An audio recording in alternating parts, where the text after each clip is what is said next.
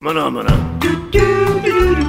Olá, meu nome é Hugo sou professor universitário de design de produtos, sócio criativo da Atom Studios e bem-vindos a mais um podcast. Posso considerar como um super especial. Eu vou conversar aqui com uma figura, o senhor Aurisney Pires Stepan, conhecido carinhosamente como Edi. Professor Edi, ele é bacharel em design pela FAP, publicidade e propaganda pela ISPM em 1970, mestre em arte, educação e história da cultura pela Universidade Mackenzie em 2007, especialização em design gráfico, design e humanidade pelo Centro Universitário Maria Antônia USP 2011, doutor em design pela FAUSP 2019. É professor, vai ser sempre professor, Fundação Armando Álvares Penteado do período de 72 a 2017, Centro Universitário Belas Artes 85 a 2002, Mackenzie 85 a 98, ISPM a partir de 2007, Santa Marcelina no curso de moda a partir de 75. Coordenador pedagógico, chefe de departamento de desenho industrial no curso de design na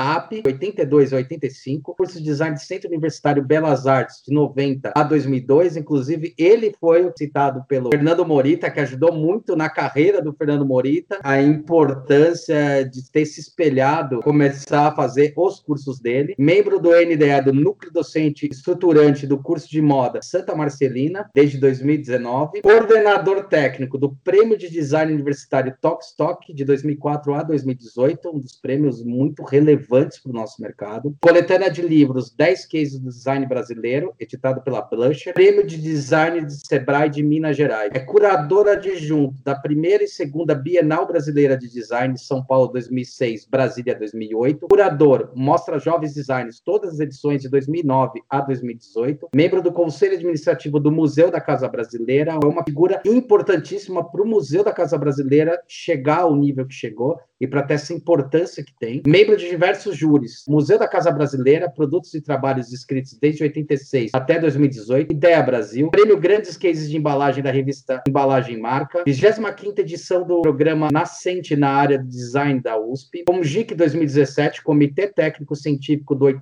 Congresso Nacional da Iniciação Científica em Design da Informação. Premiações, 1972, primeiro colocado no Prêmio Lúcio Meira do Salão do Automóvel, primeiro colocado no concurso de cartazes da segunda Bienal de Santos, primeiro colocado no concurso de cartazes do quarto Salão de Arte Contemporânea de São Paulo. Em 74, primeiro colocado no Prêmio Lúcio Meire no Salão do Automóvel. Em 98, primeiro colocado no concurso de cartazes do Prêmio do Museu da Casa Brasileira. 2018, Prêmio Ícone do Design título otorgado pelo IED em São Paulo pela atuação profissional no decorrer de 50 anos na área da educação e do design em nosso país. Isso é uma breve descrição dessa figuraça. Tive o prazer de ter como professor e hoje tenho o prazer de entrevistar. Olá, Edi, tudo bem?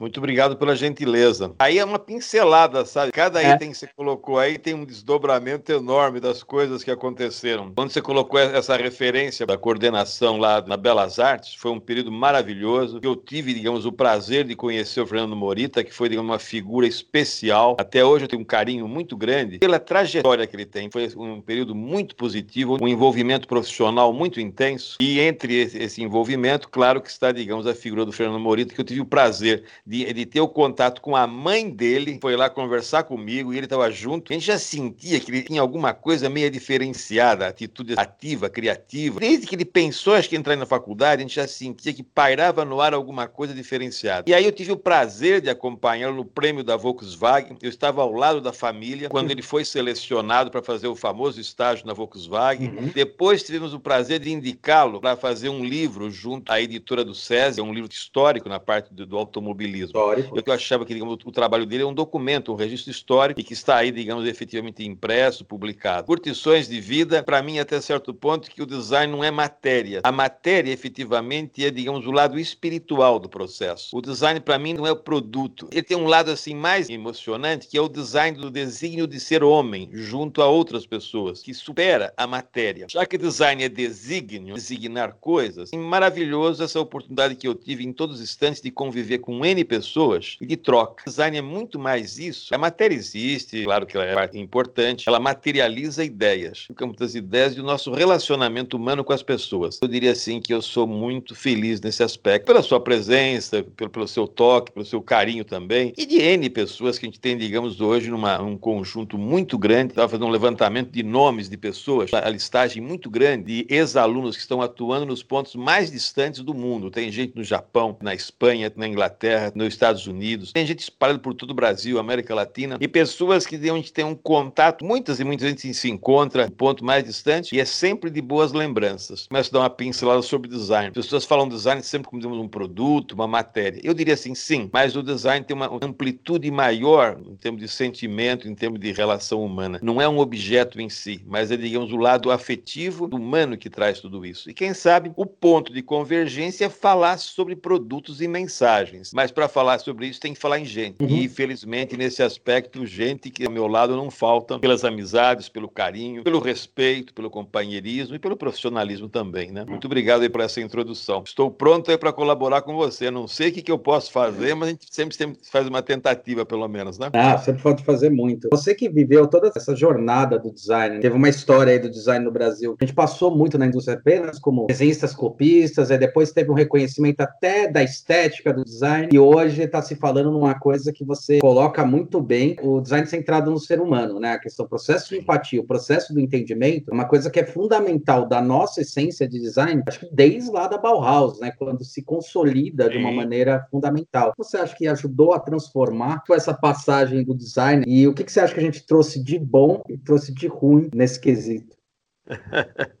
Complicadinho isso aí. Isso aí, isso aí dá, um, dá, uns dois livros, pelo menos, que é, que é um processo complexo. Né? A palavra design, como ela tem essa amplitude grandiosa, né?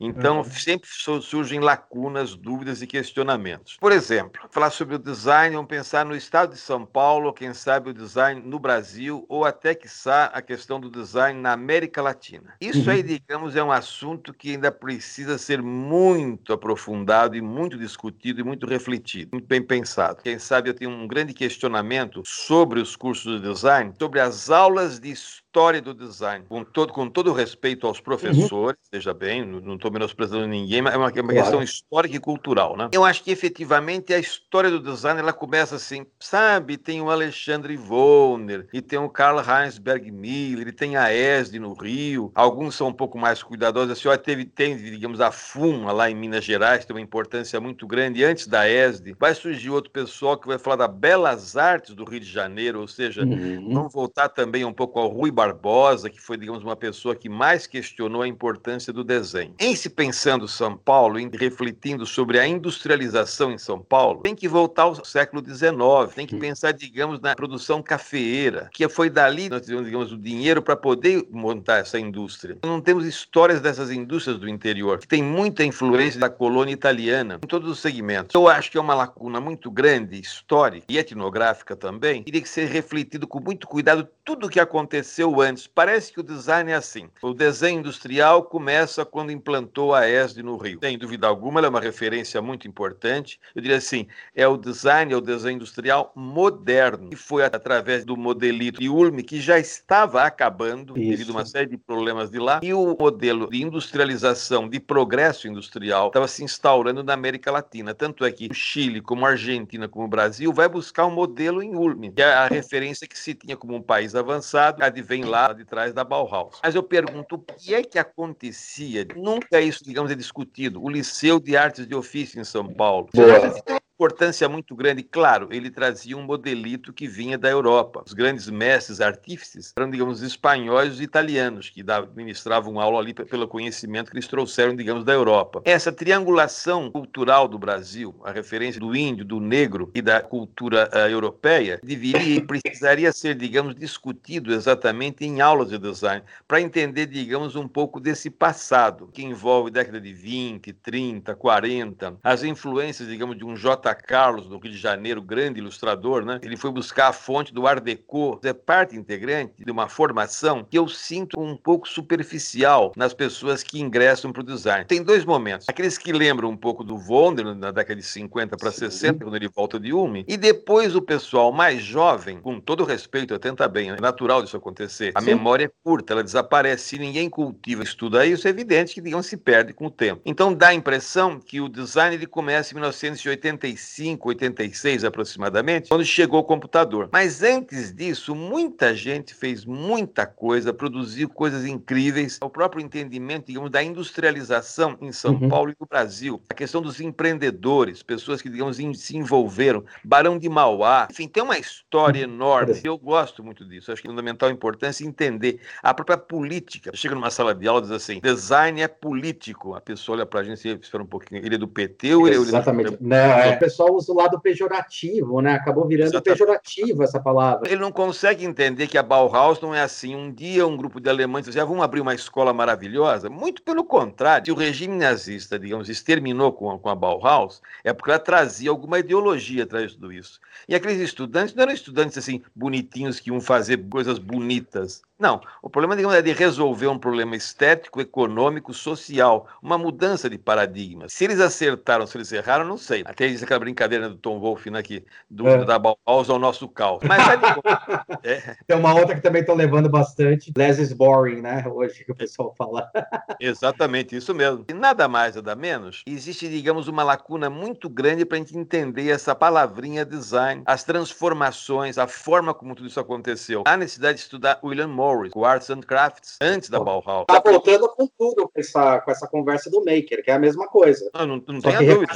Nós tínhamos digamos, aquele sonho, digamos, de, de, uma futurologia em design, de repente você volta ao Arts and Crafts de uma forma ou de outra. Ou seja, é, esse é. chamado design autoral, hum? que eu não tenho nada contra. Mas é de convir comigo, digamos que é para atender uma elite da elite. Sim. Hoje em dia, sim. Vender uma cadeira na base de 80, 100, 200 mil reais é uma coisa um pouquinho dissonante em relação a um país que está numa situação caótica. Né? Então, existem umas distorções em tudo isso. Mas essa distorção também é ligada pela falta de conhecimento histórico. Cursos de design, tecnologia, evidente, processo de reprodução, tudo isso é fundamental. Mas tem, digamos, de filosofia, etnografia, de antropologia e de história. E psicologia eu colocaria nisso. Fundamental. Também. São ferramentas fundamentais para para poder entender digamos, da percepção, o comportamento do homem. Ou seja, as escolas, elas tomaram, digamos, um rumo, não digo todas, temos a dependência do MEC, das cargas horárias, dos interesses, mas a grande parte das escolas, eu diria assim, que o estudante que ingressa nessas escolas é um pouco de herói. Como assim é de herói?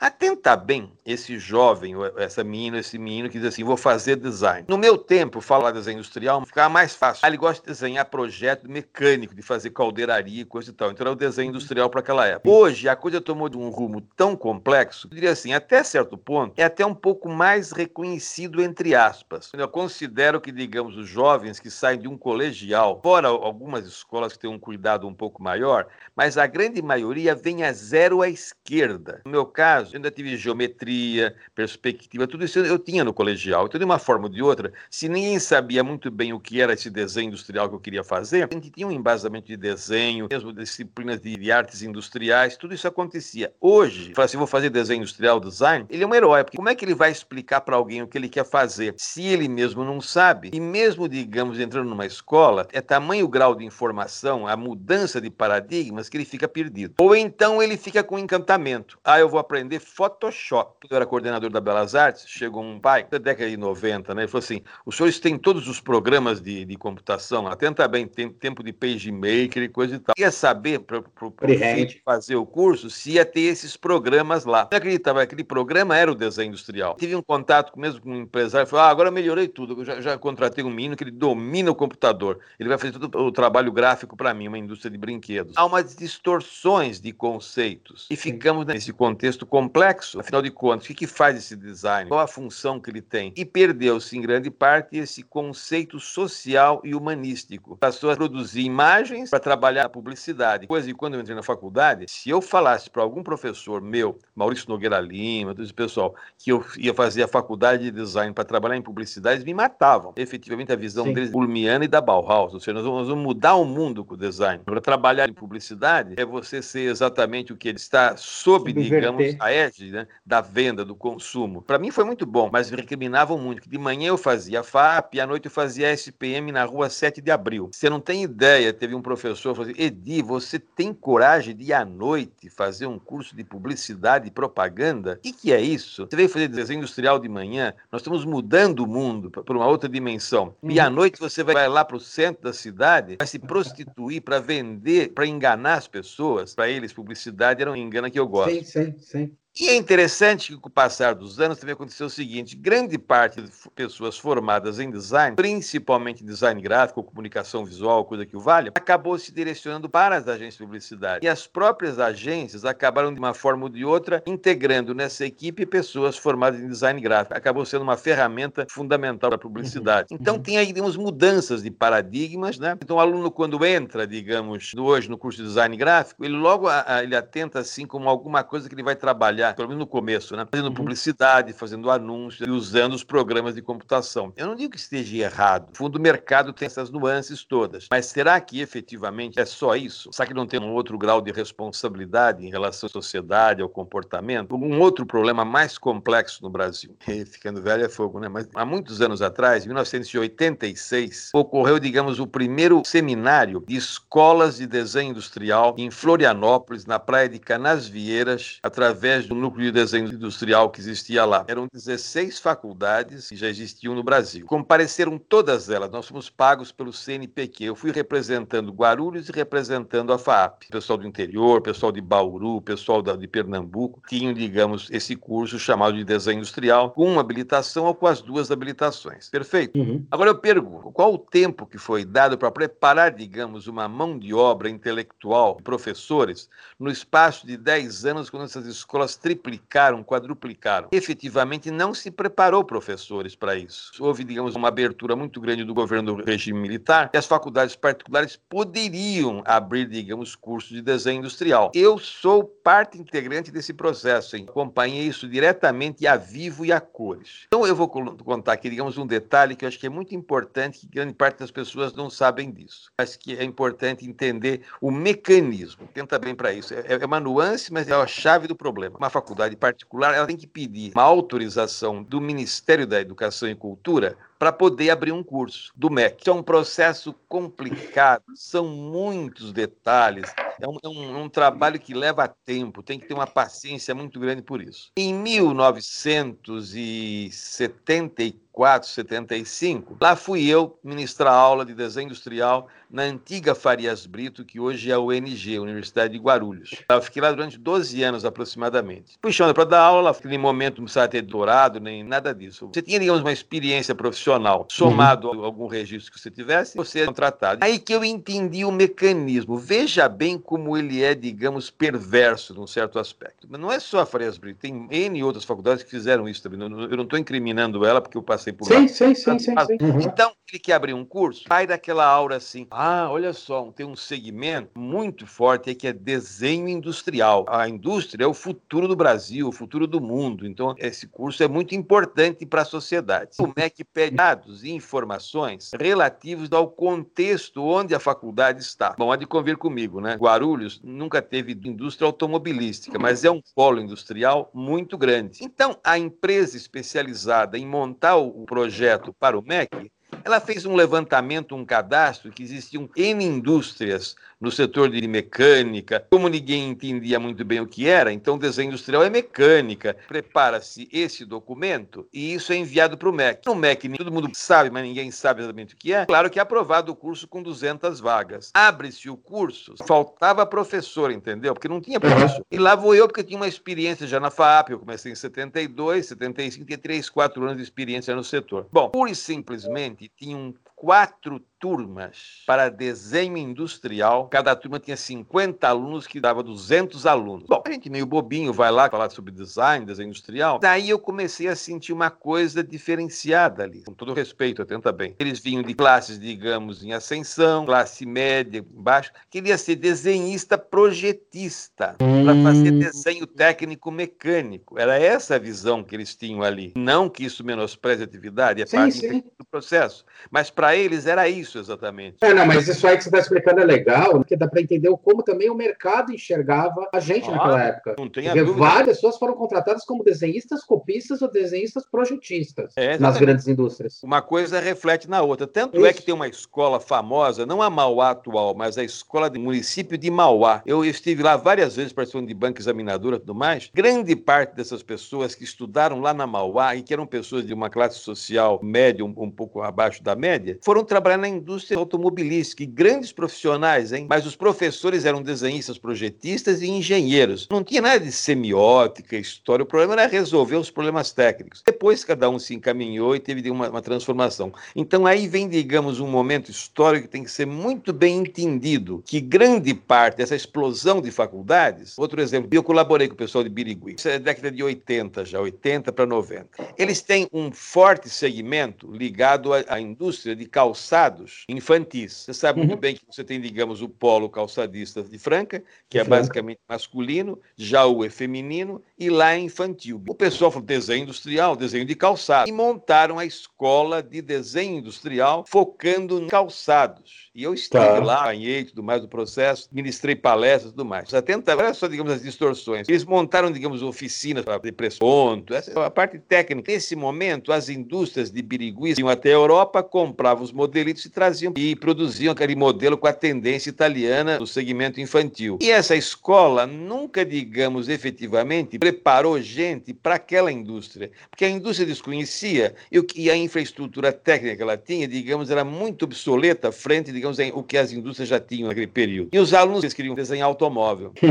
em Birigui, o sonho, digamos, nesse período da década de 80, era muito assim, era uma aura muito grande. Eu vou desenhar automóvel, vou ser estilista de automóvel. Até, até hoje dá paira um pouco isso. Caiu um pouquinho, mas tem uma época assim que praticamente tinha uma força muito grande. Eles demonstraram que existia uma indústria calçadista vigorosa e que precisava desse profissional. Isso chega no MEC, passa por uma comissão, eles querem preparar profissionais para atuar na indústria calçadista, então está dentro do escopo. E aprovava o curso. Hum. Agora, o curso mesmo tem uma infraestrutura muito pequena, restrita, e com isso deixa a vida me levar e o curso ficava assim, um, uma força maior. O que aconteceu com o caso de Guarulhos? Eu fiquei lá durante 12 anos, foi um período até muito positivo, grandes ex-alunos atuando profissionalmente, mas é um número muito pequeno, eu diria assim que deve ser uns 5 a 10% de todos aqueles que se formaram lá. Num município como Guarulhos, por exemplo, você sabe que tem o churrasco de fim de semana, não tem? Uhum. E tem a mãe e tem o pai. Aí o pai fala com outro pai: É, o meu filho fez lá desenho industrial lá na faculdade X, mas ele não conseguiu nada, ele foi trabalhar no banco, o outro foi trabalhar na Sabesp, e assim sucessivamente. Se eu passar hoje por Guarulhos, em algum banco, alguma instituição da prefeitura, eu vou encontrar N estudantes que se formaram em desenho industrial, mas eles não tinham nada a ver com isso. A verdade é essa.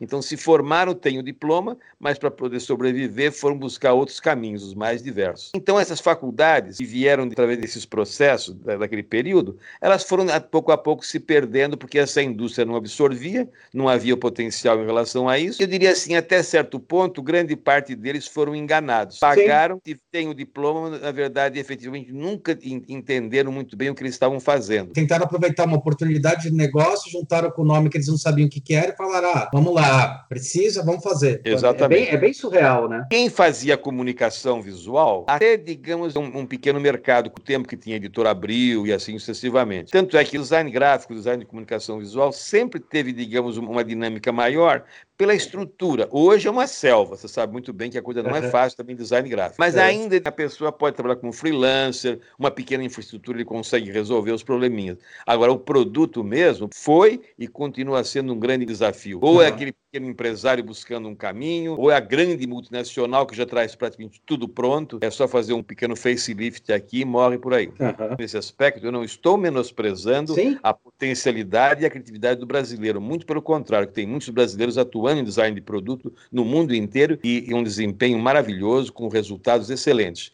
Mas sempre sob a égide, sempre o guarda-chuva das grandes multinacionais que efetivamente investem, ele tem uma oportunidade ali dentro. Em termos de made in Brasil, é uma luta muito grande. Deu para sentir o gap que ocorreu, digamos, no, nos cursos, né? O nascimento desses cursos não foi assim um nascimento efetivo de uma política governamental, estadual, municipal e de um entendimento por parte dos responsáveis pela educação. Todas as pessoas que eu conversei, digamos, né, nessas faculdades todas, diretor, ninguém sabia muito bem. Ah, é o pessoal que tem um lado meio artístico, né, são tudo criador. Mas antes de falar que é criador e que é artista, há, de convir comigo que tem, digamos, uma distância muito grande. Muito grande. Então, já ouvi falar em Ijuí, município, quase no centro do Rio Grande do Sul, ele está um pouco mais próximo das missões, próximo da ah. Argentina. Então eu fui lá dar palestra, oito anos atrás. O pessoal muito receptivo, muito atencioso e tudo mais, mas eu fui conversar com o diretor. Ele falou assim: Ah, mas o senhor, o senhor deu uma palestra interessante, eu desconhecia tudo isso que o senhor falou. Eu fiz uma palestra um pouco da história, sobre tecnologia e design, né? uma coisa assim, uma pincelada. E ele, diretor do curso, desconhecia tudo isso. Então há de convir comigo, esses jovens também estavam sendo, até certo ponto, iludidos. Porque naquela região, o que impera, digamos, é plantação, é agricultura. Uhum. Você viaja horas e horas só vendo plantações. Você monta um curso de desenho industrial, tem um nome meio pomposo, mas cadê a indústria? E essa indústria fala com essa escola. Essa foi a grande batalha que eu tive em relação a Belas Artes, que aí, aí frutificou muita série de coisas. Que a gente fez, a gente ia para feiras, você lembra disso? A gente participava de muitas exposições e tentava manter um contato muito grande com a Fiesp. Foi uhum. aí que a gente seguiu muitas coisas, não ideais ainda, mas nós fomos uhum. até para o Acre. Ou seja, o Acre existe. Existe, ou se existe.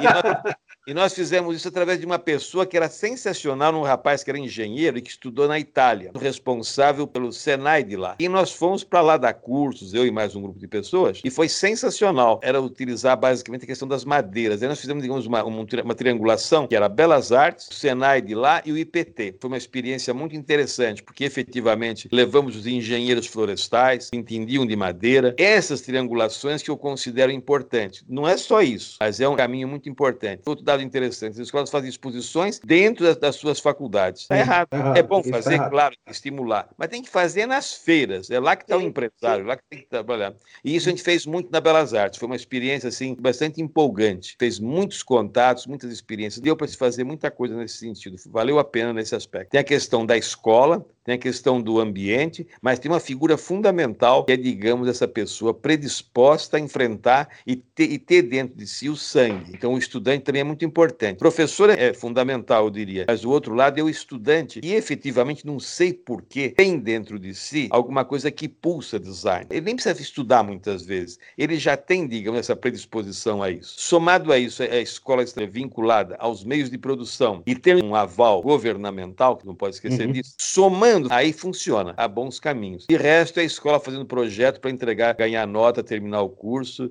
e morre por ali. É o que mais acontece, infelizmente. Hoje já nem tanto, tem muitas escolas com cuidado maior, existe uma Sim. preocupação, não quero fazer média, o próprio IED tem uma preocupação muito grande nesse sentido de estabelecer esses vínculos, o que eu acho importante, ou seja, entender um pouco do mercado, entender o que está acontecendo, mesmo compreendendo que esse aluno é muito novinho ainda, ele não consegue entender esse contexto todo. Estimulado por isso, isso, já tendo dentro de si esse palpitar pelo, pela criação, pelo projeto, aí a coisa caminha um pouco mais. Né? É um capítulo muito interessante de ser Legal. estudado, entre 1975 até 2000. É. Como é que se deu, digamos, efetivamente o ensino de design ou de desenho industrial no Brasil? Teve uma transformação ainda era desenho industrial, que era um nome estranho. É, por exemplo, eu sempre fui apaixonado por isso e fui descobrir desenho industrial quando fui fazer o manual do candidato, ia fazer arquitetura. Teve uma coisa interessante na década de 90, tudo bem, se entendeu que o design não era mais aquele cara que ia estar na indústria desse jeito, simplesmente mecanicista, né?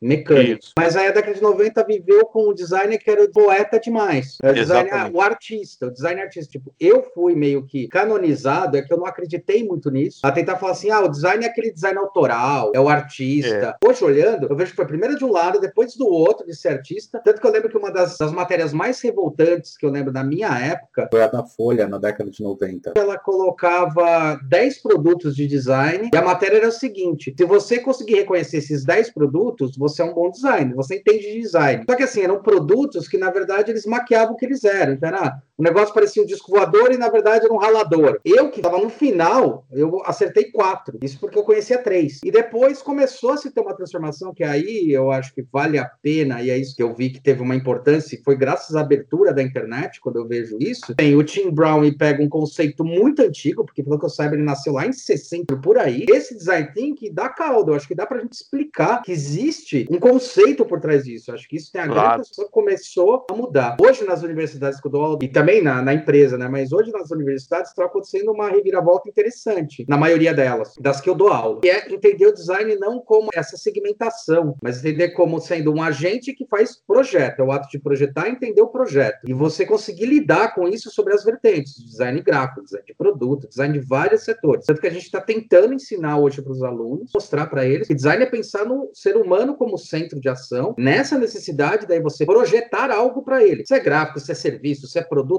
tanto faz. A resposta é o resultado da melhor pesquisa que você faz. Mas é engraçado você falar isso porque eu passei por a transformação do design de ser artista. E agora a gente está voltando para realmente, talvez, pela primeira vez na história, a gente está falando de design. Um agente que pensa sobre a ótica da necessidade da pessoa e como eu posso melhor responder isso. Né? É interessante você colocar isso. É um dado também, digamos, que tem que discutir sobre esse fator. Né? Velha história da regulamentação. Uhum. Eu assinei todos abaixo, desde 1971, eu uhum. sempre assinei feitos abaixo, abaixo assinado os pedidos para poder regulamentar. Hoje, se aparecer alguém que pede regulamentar, eu assino também, não vou dizer que não. Mas, sinceramente, eu não acredito mais nisso. Ou seja, regulamentar o quê? Se justamente o design é a força motriz para desregulamentar tudo, para criar o novo, como é que eu vou regulamentar e engessar alguém? Atenta bem, só curiosidade, se fosse regulamentado, como existia uma lei em 1974, era uma das primeiras inserções nesse sentido, junto ao Ministério do Trabalho, hoje nós não faríamos mais nada. A nossa atividade, ela, digamos, ela é bastante ampla, não pode engessar estabelecer uma barreira, você pode fazer isso ou aquilo. Agora, tem um outro problema muito mais complicado do que esse, é que quem é que faz design? Veja se meu raciocínio é coerente ou não. Um carro de Fórmula 1, ele tem um design, é um dos mais avançados possíveis dentro da tecnologia existente, os materiais e sucessivamente. Eu pergunto a você, qual estudante de design, se tivesse essa divisão de produto, poderia enfrentar um design de um, de um veículo de competição dessa natureza? Não tem informação para isso. Então tem que tomar um pouco de cuidado com essa amplitude. Ah, o design faz tudo. Em parte. Quando eu comecei a estudar, eu disse, ah, o design, o design tem um desenho do alfinete e tem uma cápsula espacial. Legal, sem problema nenhum. Então eu vou para a Lua, né? Ou de repente eu fico com um alfinete aqui em casa. Mas então, quando eu vejo aquele carro de Fórmula 1, eu vejo o design mesmo. Mas geralmente quem é que lidera essas equipes? São os engenheiros aeronáuticos. Então, hoje, se eu estou certo, se eu estou errado, não sei, mas eu diria assim: uma pessoa se forma, digamos, em engenharia, mas ele é um designer. O Santos Dumont, eu acho que é um design, e ele não fez nenhuma faculdade de design. Então, tem que tomar um pouco de cuidado também com isso. Até onde nós estamos trabalhando e como é que são, digamos, essas barreiras, onde estão os limites em tudo isso. Eu tenho pessoas amigas engenheiras que são muito mais design do que um design. Além dele ter, digamos, um conhecimento tecnológico, tem um lado também, digamos, de resolver problemas. Não quero dizer que seja o melhor caminho ou não, mas fica aí, digamos, um pequeno alerta. As faculdades de engenharia também estão passando por dificuldades enormes. Está fechando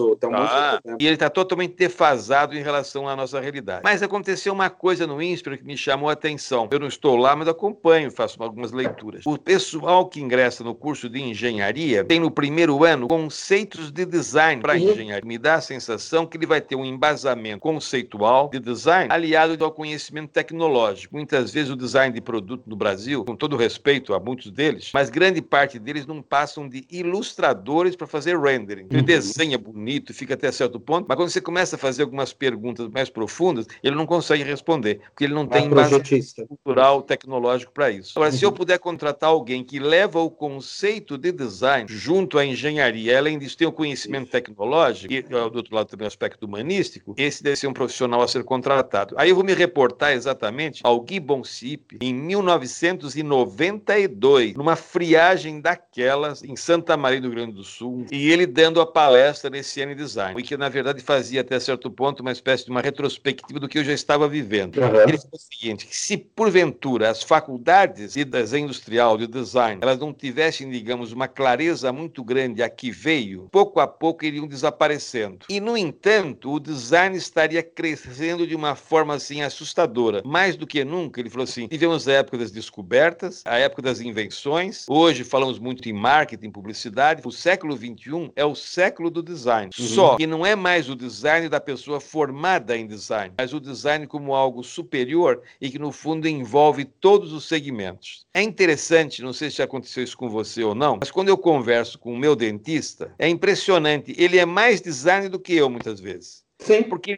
ele, ele, trabalha com a estética, ele trabalha com a tecnologia, ele trabalha com o ser humano. É, é, incrível. A conversa que se tem com certos profissionais, claro, tem que ter um certo gabarito, uma certa formação para isso. A conversa é de design, só que ele conhece, ou seja, tem, tem uma formação em medicina. Se, como eu falei, os engenheiros aeronáuticos que desenvolvem um veículo da competição, ele está atuando em design também. Fica difícil falar que a pessoa é formada em design, ele pode resolver isso. Depende, depende muito.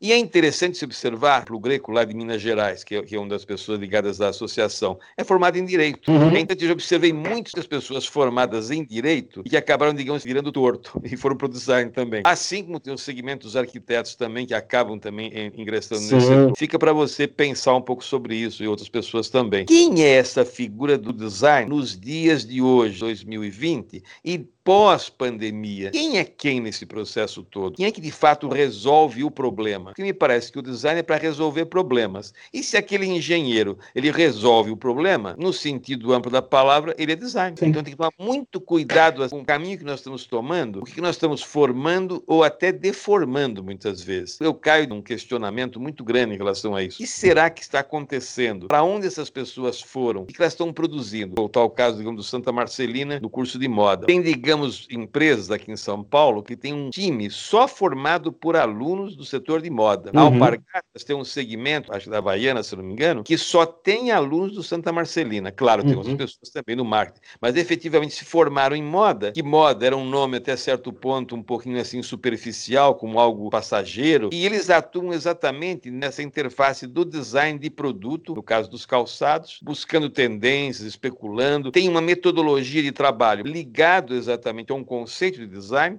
mas dentro de um tipo de produto, que até certo ponto, pelo tipo de produção, pela qualidade do material, eles têm até um certo ponto um domínio. Agora, em outras áreas, quando os domínios do conhecimento científico e tecnológico exigem uma formação muito mais ampla e que ele pode, naturalmente, usar o conceito e o conceito básico de design naquela produção. Eu vou buscar um pouco Buckminster Fuller, e ele coloca assim, design é algo, digamos, muito maior do que se pensa. Não é só uhum. esse desenho, mas essa forma de atuação, forma de reflexão sobre isso. Eu tenho um pouco de medo, às vezes, do que está acontecendo efetivamente nas escolas. Se eu tinha um pouco de questionamento lá atrás, hoje as coisas mudaram, fatores positivos também, não vou dizer que não, mas ainda paira uma dúvida. Será que design, de fato, é tudo isso que nós estamos pensando? Ou, digamos, daqui para frente a coisa vai mudar muito? É só esse autoral? Ou mais do que nunca, frente aos desafios que nós temos, a parte científica tem que ser cada vez mais aprofundada. Então, o que acontece? Quando o aluno ingressa num curso de design, e aconteceu isso comigo, comigo, com várias pessoas.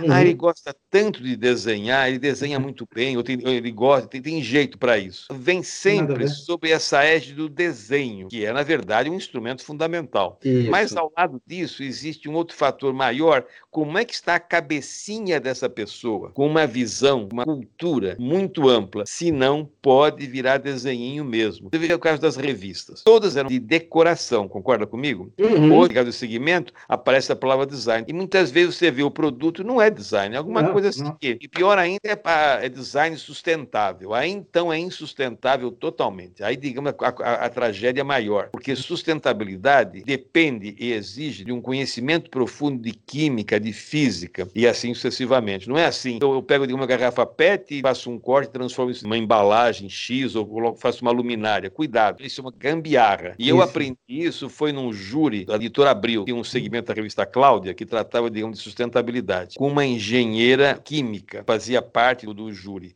Então a gente ficava todo entusiasmado, olha o design, a solução. Ela falou assim, é, mas na cadeia produtiva, em tal momento, XYZ, tem uma interferência muito grande de um elemento químico aqui. Então ela praticamente acabava com a nossa conversa de design sustentável para mostrar efetivamente detalhes que passavam despercebidos pela nossa ignorância, pela nossa visão até certo ponto tímida. Quer queira, quer não, caía muitas vezes no aspecto estético, ou mesmo no próprio relatório que fundamentava que era sustentável. Então, uhum. a palavra sustentável, a palavra design, são palavras perigosíssimas. São elas, elas, são envolventes, são cativantes, elas mas elas têm múltiplas interpretações. Quando o Gibbon Sip colocou aquela referência em 92 de que o design ia prosperar, ele ia crescer muito, mais do que nunca, cabeças pensantes, com uma preparação científica, cultural, tecnológica das maiores, porque senão vai ficar desenhinho que a pessoa gosta de desenhar. Uma coisa que a gente discute, eu discuto muito com os alunos, discuto muito sobre a postura do designer. Desenho é uma das ferramentas. Eu tive o prazer até três anos atrás de formar uma designer não sabia desenhar porra nenhuma, mas ela fez Sim. um projeto de identificação de pessoas, de pessoas através de ferramentas que ela mesma criou, que foi fundamental. E eu questiono muito o seguinte: eu acho que a, o grande trunfo do design é se permitir, dentro de um projeto, estudar todas as vertentes, entender que ele é ignorante para algumas coisas, mas saber onde ele precisa chamar as pessoas adequadas. Eu acho que esse é o, o grande ponto-chave. Então, eu falo para os alunos: o importante não é você saber o teu telefone de quem sabe, é Sim. é gerenciar essa história. O design ele consegue ser um gestor de qualidade para, por exemplo, igual essa história do alfinete do foguete, mas assim, eu posso entrar num projeto de foguete? Posso, mas eu vou desenhar o foguete? Não. Eu vou saber o que precisa para que essa porcaria funcione. Eu é. sou o cara que sou responsável para falar onde, quando e como eu tenho que chamar as pessoas certas e que momento. Eu costumo dizer que o designer é muito mais gestor projetual e entende as nuances e sabe quem chamar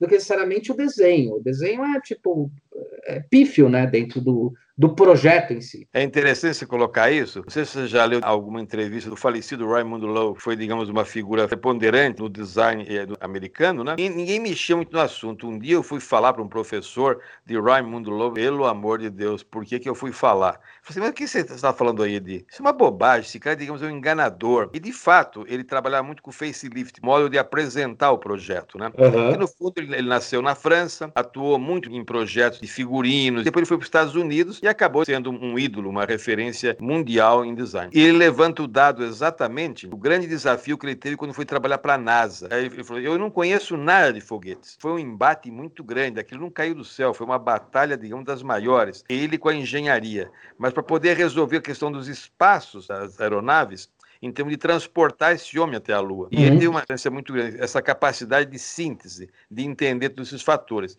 Mas teve que dialogar exatamente no mesmo nível que a engenharia. Ele pode ser o gestor, mas ele tem que ter um background, tem que ter um conhecimento, Sim. tem que ter uma visão muito ampla.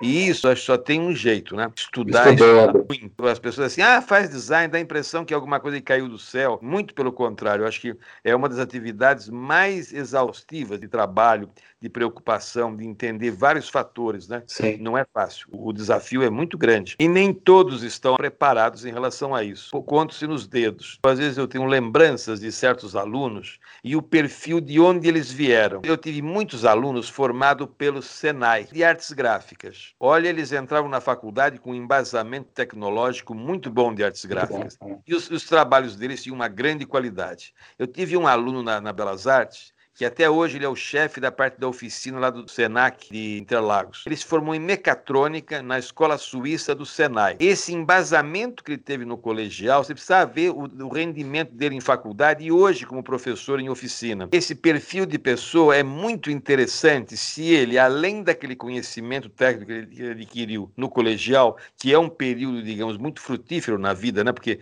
eles não têm compromisso nenhum, eles aprendem, eles recebem uma informação. Quando entra na faculdade, eles levam esse embasamento, isso ajuda em muito na faculdade. Ajuda muito, ajuda muito. E depois tem outro aluno que veio da escola de Waldorf, antroposófico. Esse aluno tem uma sensibilidade muito grande, ele vai para a joalheria, ele vai para a moda e assim sucessivamente. Porque ele teve uma preparação lá atrás com uma fundamentação humanística muito grande. A nossa responsabilidade numa faculdade é muito grande, uhum. não vou dizer não.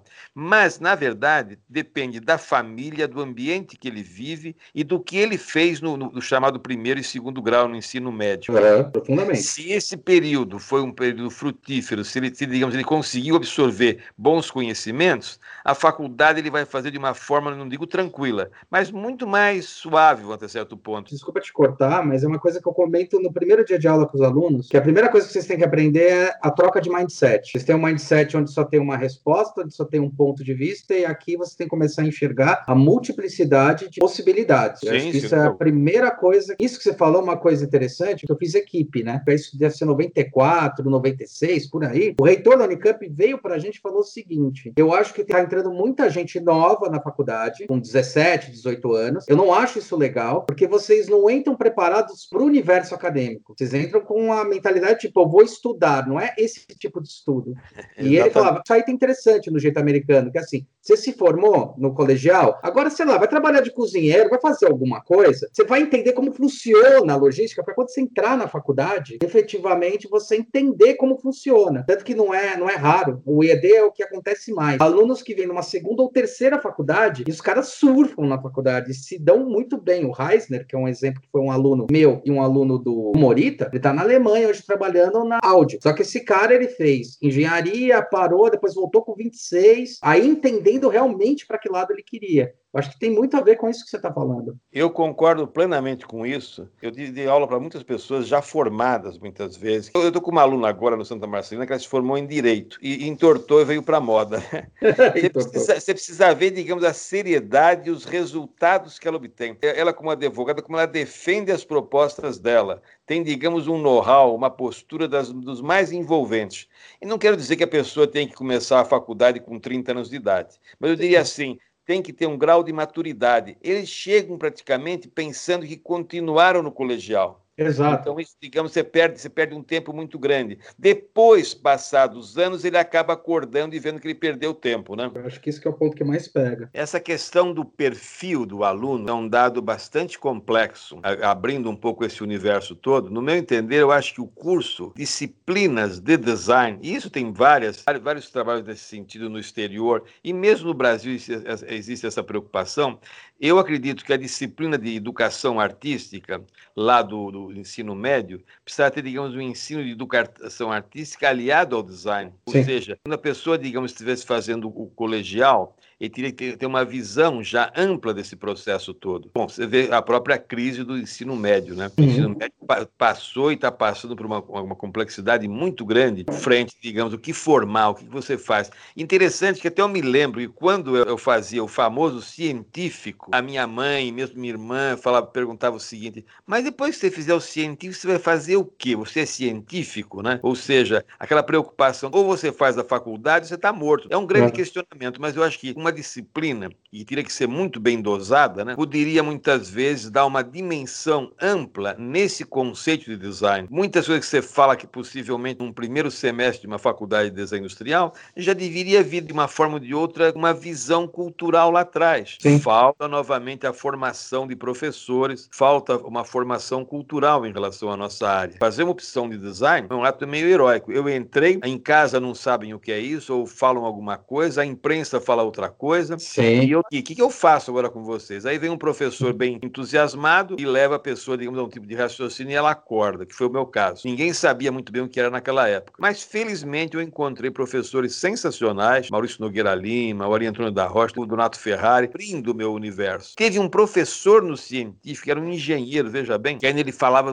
da importância do desenho. E tinha uma uhum. professora que dava aula de desenho. Então essas pessoas, de uma certa forma, conseguiram até certo ponto me dar um luz em escolas de ensino médio que fazem um trabalho muito sério, mas é geralmente, digamos, uma elite, né? um, um grupo muito, muito definido. A grande maioria está totalmente perdido, não sabe o que está fazendo, para onde vai, como vai. E aí a sociedade empurra ou obriga a entrar na faculdade, aí ele entra. Você vê os índices da USP. O indivíduo ele luta para fazer esse, essa FUVEST. Aí ele ingressa, três, quatro meses, desiste do curso. Ele fica esperando alguma coisa e aí fica esperando para sempre e uma coisa não, não, caminha, né? Eu agradeço o colégio que eu fiz por causa disso. Uma coisa colocada é que eles falavam um negócio bem fácil. Eles falavam, a gente vai preparar teu filho para ele ter um pensamento crítico. Provavelmente não vai passar no vestibular na primeira, porque a gente não vai preparar para aquela prova, a gente vai preparar para o Para quando perguntarem, e aí, o que você pensa sobre? Ele não ficar tentando achar respostas prontas. Ele entender que a pergunta foi: é hora de eu ir atrás e validar as minhas ideias ou não. Você fez o equipe, né? Eu fiz equipe. É, exatamente, o equipe tem esse, tem, tem, esse perfil. Sempre foi o forte do equipe, essa forma de discutir assuntos, de questionar, de refletir bastante. Mas um, um modelo que está sempre sendo construído, né? Tanto que a gente tinha professores que participaram de todas aquelas brigas, saíram na rua, na, nas marchas de 64, naquela, naquela década toda, né? Eu lembro que eu tive um professor de matemática que ele era tão genial que foi aí que eu aprendi que matemática era muito mais uma linguagem do que uma exata. Exatamente. Ah, engraçado que assim, lá do nó, né? Eu e o Barão éramos da equipe. O Barão era um ano abaixo. A gente se encontrou na faculdade sem querer. Olha né? só, interessante isso. Veja só como é interessante se colocou agora,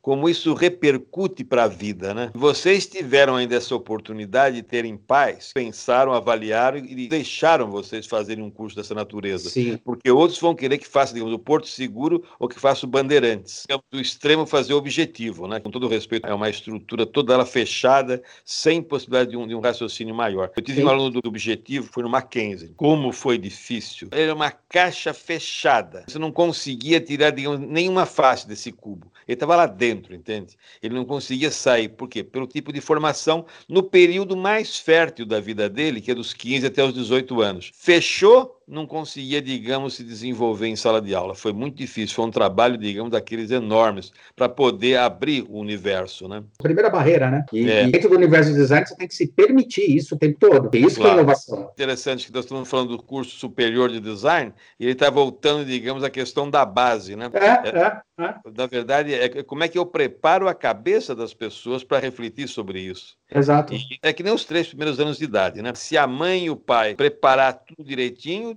tudo ótimo. Se não preparar desde o nascimento até os três anos, está perdido, não volta mais. A mesma coisa acontecendo no colegial. Ou esse colegial vai dar, digamos, esse ensino médio, ele vai dar um embasamento, uma preparação, ou então, pura e simplesmente, vai ser muito difícil desentortar essa pessoa numa faculdade. Pode, é. mas a dificuldade é muito maior. Eu falo muito isso até embasado no. Acho que você conhece o Kirk Robinson. Ele é o educador, tem até um vídeo muito bom que é Mudando os Paradigmas da Educação. Já é meio que antigo, mas antigo, tem uns 10 anos, mas é fantástico.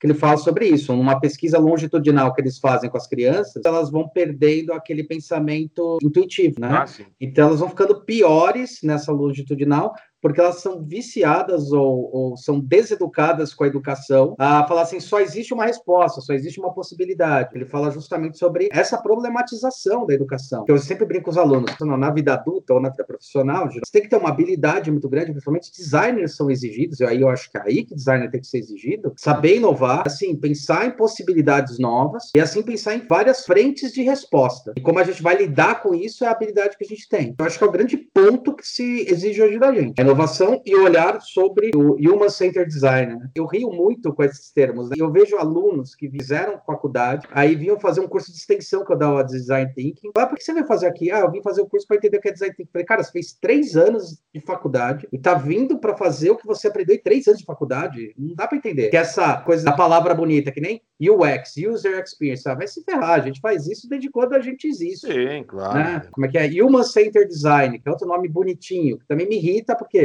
Porra, a gente faz isso. O que está acontecendo? É, é um momento novidadeiro. São as, no, as, as, novidades que, na verdade, são eternas, são passadas, mas fica bonito, né? Dá uma sensação, é. né? É, eu estou em home office, né? Aqui, né? É isso? É, é isso, me vendo? Home office. Não, é. Eu estou em casa prisioneiro mesmo, a verdade é essa. então, eu uso não, uma série... não é aquele home office do Domênico De Masi, né? É outro tipo. ah, não tem a dúvida, exatamente. Ou seja, então tem que ter muito cuidado, porque, digamos, existe uma série de terminologias que passam a, a dourar a pílula, e a pílula é a mesma, na verdade. Eu tenho é, muito cuidado. E a pessoa fica entusiasmada e ela vai. Não digo que ela não possa aprender mais coisas, claro que ela pode mas efetivamente ela, ela muitas vezes ela participou daquele processo anterior e nem entendeu. Não sei se você concorda comigo, tem grande parte das pessoas que se formam, recebe o diploma, mas ela não sabe onde ela se formou. Eu comentava muito isso com o Sparapan, cabeça sim, vai a mil. Uma cabeça maravilhosa, uma pessoa que eu trabalhei muito com ele, tivemos um bom relacionamento profissional no dia a dia, né? Mas na verdade é isso, ou seja, a pessoa não sabe, ela não tem dimensão, então ela ouve as coisas, mas não consegue efetivamente decodificar o que ela está ouvindo, o que ela está fazendo. E nisso ela, ela vai procurando os cursos, né? O que é bom, até certo ponto, até pode abrir, digamos, uma perspectiva, mas grande parte das vezes é porque ela não teve a devida formação, ou naquele momento em que ela estava se formando, não tinham, digamos, quem sabe, um cabedal e um conhecimento maior em relação a isso, né? O tempo também vai, digamos, procurando, buscando caminhos, né? Tudo isso que está acontecendo, o que aconteceu, o que vai acontecer, precisa ser muito estudado. E veja bem, a pessoa vai fazer, digamos, um mestrado, doutorado, muitas vezes formado em design, ele pode procurar antropologia, Sim. procurar outros segmentos, ou seja, fazer doutorados em outras áreas para poder, digamos, se abastecer de uma informação mais ampla e poder trazer esse conhecimento para a área, né? ou seja, estabelece um intercâmbio maior de conhecimento. Eu vejo muito assim, acredito muito nisso.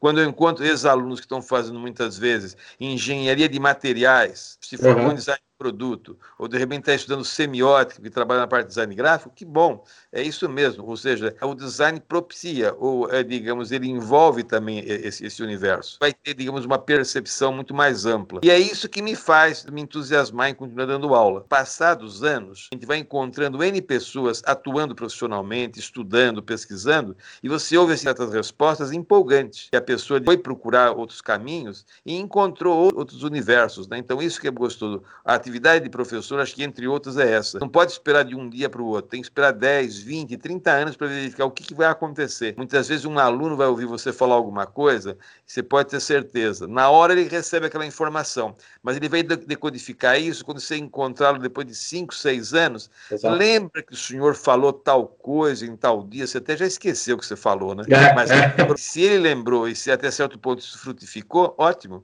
Ou alguma coisa, digamos, foi, foi plantada, né? Eu acho que que é parte. Tempo de semear, tempo, digamos, de esperar e tempo de colher. Aí tem que ver um pouco do Willem Flusser também, né? É uma referência importantíssima. Eu tive o prazer de trabalhar com ele aqui na FAAP. Olha só a loucura. Eu, chefe de departamento, tendo um professor como o Flusser. Que loucura isso, né? Impossível, né? Uma cabeça assim, digamos. E esse homem, digamos, influenciou muito e até hoje influencia. O que ele falou na década de 70 é muito rico nos dias de hoje. E um dos fatores que ele coloca é a questão do conceito de tempo, né? O tempo de plantar, o tempo de esperar e o tempo de colher. Nos dias de hoje a velocidade é tão grande que isso se cruza uma velocidade muito grande. Você não, você não, sabe mais quando você planta e quando você colhe. Mas, e aí é que está o ponto, né? Mas na verdade existe o tempo de colher e o tempo de plantar. É. Só que as pessoas estão querendo acelerar e não existe, não tem como. Existe não tem isso. como. A medicina avança, mas me parece que gravidez são nove meses. Alguns é. nascem um pouquinho antes, mas efetivamente é. são nove meses. É. Não tem jeito, não. Tem ciclos, né? E mesmo se você, digamos, acelerar certas coisas, você vai ter prejuízo à frente. É o que acontece hoje com os animais, com as plantações, assim sucessivamente. Você acelera e esse produto, até certo ponto, é cancerígeno muitas vezes. Então você acelerou o processo, mas você destruiu, digamos, a essência da natureza. A biologia é dele. Fundamental, né? Mas na verdade tem esse, tem esse fator. Quem é você? O que, que, que você está contribuindo? Como é que você contribui em relação a tudo isso? Porque falar muitas vezes, até certo ponto, é fácil, mas o dia a dia. Sim transformar, digamos, tudo isso em alguma coisa consistente não é fácil, é, um, é um processo complexo. No sentido metafórico, uma vida só não basta. Exato. É muito, é muito curta pra, por tudo que você pode tem que fazer, pelas responsabilidades que nós temos, né? E ainda mais um universo polifônico, todos os sons que você possa pensar. As pessoas estão gritando muito, estão, digamos, dando muita opinião. E está faltando, digamos, exatamente estudar mais e ter mais reflexão. Não quer dizer o silêncio que aceita, mas um silêncio interior para poder refletir mais sobre os assuntos, estabelecer novos parâmetros, pensar um pouco mais. Será que, digamos, mais um gadget de design resolve isso? Quem sabe não. O problema é muito maior do que isso. Você pode ter, digamos, um espaço resolvido com todos os sistemas de comunicação digital instantâneo, mas, mas ah, não, não, sei o que é remoto, não, não sei o que é passado. Mas que sabe, era um outro mundo, uma outra maneira de você enfrentar tudo isso. Há um perigo no falar hoje. Não sei se você concorda comigo. Depende de como você entona a sua voz, ou, ou reflexão que você faça, pode você pode ser bombardeado assim extraordinariamente. A, a, classe pode cair em cima de você muitas vezes. No IMS, no Instituto Moreira Salles, teve uma exposição do J. Carlos, grande ilustrador da década de 20, uma figura assim de uma importância muito grande. Aí eu pedi para que uma classe fosse visitar a exposição. A classe inteira foi, mas uma delas voltou, é uma pessoa, digamos, negra, né? Nós começamos a falar sobre o Art Deco, a influência que ele teve em relação a isso. E ela pegou, sabe qual ponto? Que o J. Carlos, digamos, era racista. E, de fato, a obra dele, na década de 1910 e 1920, tem uma força muito grande, onde o negro sempre aparece na relação da ilustração dele, subalterno, submisso e assim sucessivamente. Deu um quiprocó na sala, você não tem ideia a luta titânica que ocorreu. Foi ver uma exposição. Ela recortou a exposição sob essa ótica, que ela tem o seu grau de razão, não vou dizer que não. Aí que está a questão, né? Quando você coloca isso, eu acho até interessante. Essa é a minha crítica, né? Quando você fala sobre esse ponto. Porque, tipo, a pessoa vai ver, e parece que esse olhar enviesado que eu acho que complica. A pessoa ter opinião, eu não vejo problema. A questão é quando o olhar é unilateral. Você analisa uma obra que é de 1919, 1918, 1919, cara, qual que era o momento histórico que as coisas estavam? Então, será que era uma crítica mesmo ou era uma retratação? É quando as pessoas acabam recortando de uma maneira só para criticar. Isso falta um movimento de entender o contexto, né? Eu acho que isso é um problemaço que a gente tem. Foi bom você colocar esse assunto. Se não entender o contexto, você vai desenhar o quê? É. Você tem que entender o contexto que você vive para poder, até certo ponto, estabelecer parâmetros. E aí, digamos, efetivamente emitir, digamos, uma reflexão e aí uma opinião embasada. Se não tiver embasamento, é pura e simplesmente uma visão unilateral, muito perigosa muitas vezes. Né? Então, acho que mais do que nunca, eu acredito, a nossa atuação, dentro dos limites evidentes, é inculcar neles essa capacidade de reflexão, de dúvida, de questionamento, mas sempre sobre as várias óticas, não apenas um caminho, mas os vários caminhos que tem em relação a isso. Né? Tem essa responsabilidade muito grande junto desses jovens, que a pouquinho vão efetivamente entrar, digamos, numa, numa atuação. E assim como você falou que você fez o equipe, e o equipe deu, digamos, um embasamento, porque a sua família também entendeu esse processo, quem sabe tem hoje uma pessoa centrada e envolvida num questionamento maior e não, digamos, apenas uma, uma fração do problema, mas entendendo esse todo, esse, esse, caráter mais holístico, né? Empolgante, empolgante. Eu acho empolgante. que isso tudo é a conversa de design. Ela pode até tocar no, no, objeto, que é parte integrante do nosso dia a dia, até as mensagens. Mas tem um outro lado que você precisa ser muito bem pensado, é quem é você? O que, que você faz, qual a sua, o seu tipo de atuação. Perfeito. O problema das empresas não está em comprar mais uma máquina, nem comprar mais um computador. É, digamos, quem é que vai gerir tudo isso? Como é que ele enfrenta, digamos, os desafios que nós temos nos dias de hoje? É, tanto é que o departamento que, digamos, que tem uma dificuldade maior numa empresa é o RH, né? Relações humanas, né? O problema está é. aí. Então a máquina está lá, mas quem usa a máquina, como usa essa máquina, como é que tudo isso trabalha? Aí vem o lado, a grande interface do design. A máquina é uma coisa, mas tem alguém que comanda ou até certo ponto emite uma ordem em relação a ela. É, e eu acho que aí vai ser o grande ponto de virada, de grande transformação que essa nova era está acontecendo, como aconteceu na Revolução Industrial, que as pessoas falavam que o campo era melhor que a indústria, e que agora tem muita gente falando que antigamente era melhor do que agora, que é, beleza, Agora, essa parte manual das pessoas usarem a mão de obra simplesmente para fazer um trabalho mecânico, e agora já está tendo a possibilidade de estar tá acontecendo dessa nova transformação, realmente o ser humano não precisa fazer esse trabalho mecânico. Bom, agora a gente vai te jogar no protagonismo de você tem que pensar. E eu é. acho que isso que está sendo um grande nó. Na hora que você Sim. dá uma ordem, as pessoas sabem obedecer. Na hora que você fala você tem que pensar, aí começa a ter o problema. A, a grande questão dessa transformação social que o Toffler já falava lá atrás, que tem muita gente falando da revolução da era da informação, que é beleza, agora você é protagonista. O que, que você vai fazer com esse protagonismo? Exatamente. E mais do que nunca, você tem, digamos, um contingente de pessoas, o volume de pessoas é muito diferente do, do, dos tempos passados. Né? O que, que, você vai fazer com toda essa gente que estão, digamos, contaminados, no sentido, digamos, de ter uma visão estereotipada do processo todo, Exato. limitado? O que, que eu vou fazer com tudo isso frente aos novos desafios em relação a esse possível chamado futuro, mas ao mesmo tempo, intelectualmente, como é que essas pessoas têm a visão em relação a isso?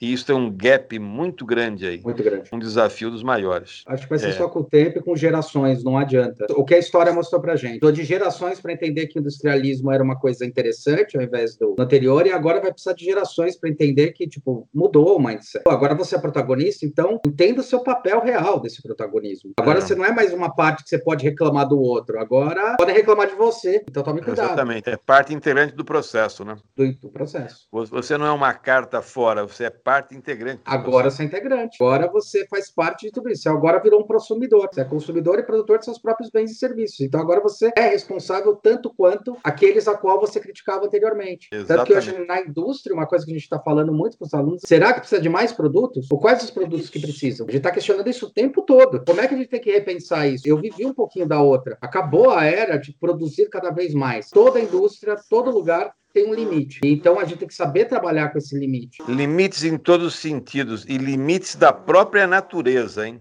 Exato. E isso a gente vai bater exatamente no Clube de Roma. Não se falava nada sobre sustentabilidade. Final de 60 para 70, tem um livro que trata os limites do crescimento. Eram intelectuais, cientistas, escritores, um grupo de pessoas que discutia os chamados limites do crescimento, onde eles já questionavam até onde isso vai parar. Na verdade, a máquina foi muito violenta e ela continuou, digamos, crescendo. Uhum. Até onde os limites, digamos, humanos, da própria natureza, do que você tem ao seu redor. Me parece que esse processo, digamos, do ganhar, da competição, ganhou um fórum muito maior de privilégio do que efetivamente a nossa nossa realidade. É interessante Sim. essa pandemia, né? A qualidade do ar melhorou. Viu Veneza, que a água ficou clara pela primeira Exatamente. vez em séculos? Apareceu o golfinho e tudo mais. Você tinha uma quantidade de turistas do mundo inteiro, mesclado com os enormes transatlânticos, despejavam pessoas lá. Um design, digamos, muito bem resolvido das cabines dos, dos transatlânticos, que envolve, digamos, as grandes empresas, mas destruidor ao mesmo tempo, né?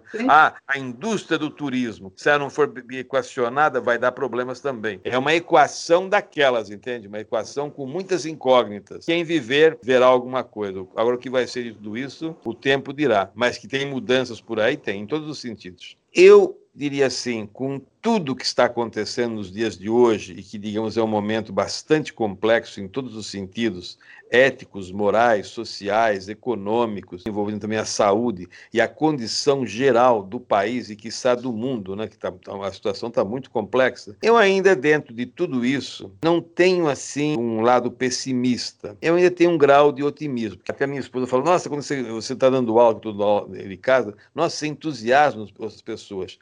Falei, a única, a única função que eu tenho aqui é de animar as pessoas. Se eu, se eu entrar num, numa aula e começar a dizer que está tudo errado, que eles estão falhando em tudo, espera um pouquinho, eu estou eu eu desestimulando essas pessoas. Então eu diria Sim. assim, que eu continuo me estimulando com as coisas boas, acreditando, mesmo sabendo, não sendo ingênuo e sabendo que a situação, o quadro é bastante complexo em todos os sentidos. Mas eu tenho que levantar todos os dias com a esperança de que a gente vai conseguir conquistar alguma coisa em termos de vida, de, de crescimento, Sim. de ter, digamos, uma formação, de procurar culturalmente estar bem antenado em relação às coisas e ter o relacionamento humano que é fundamental.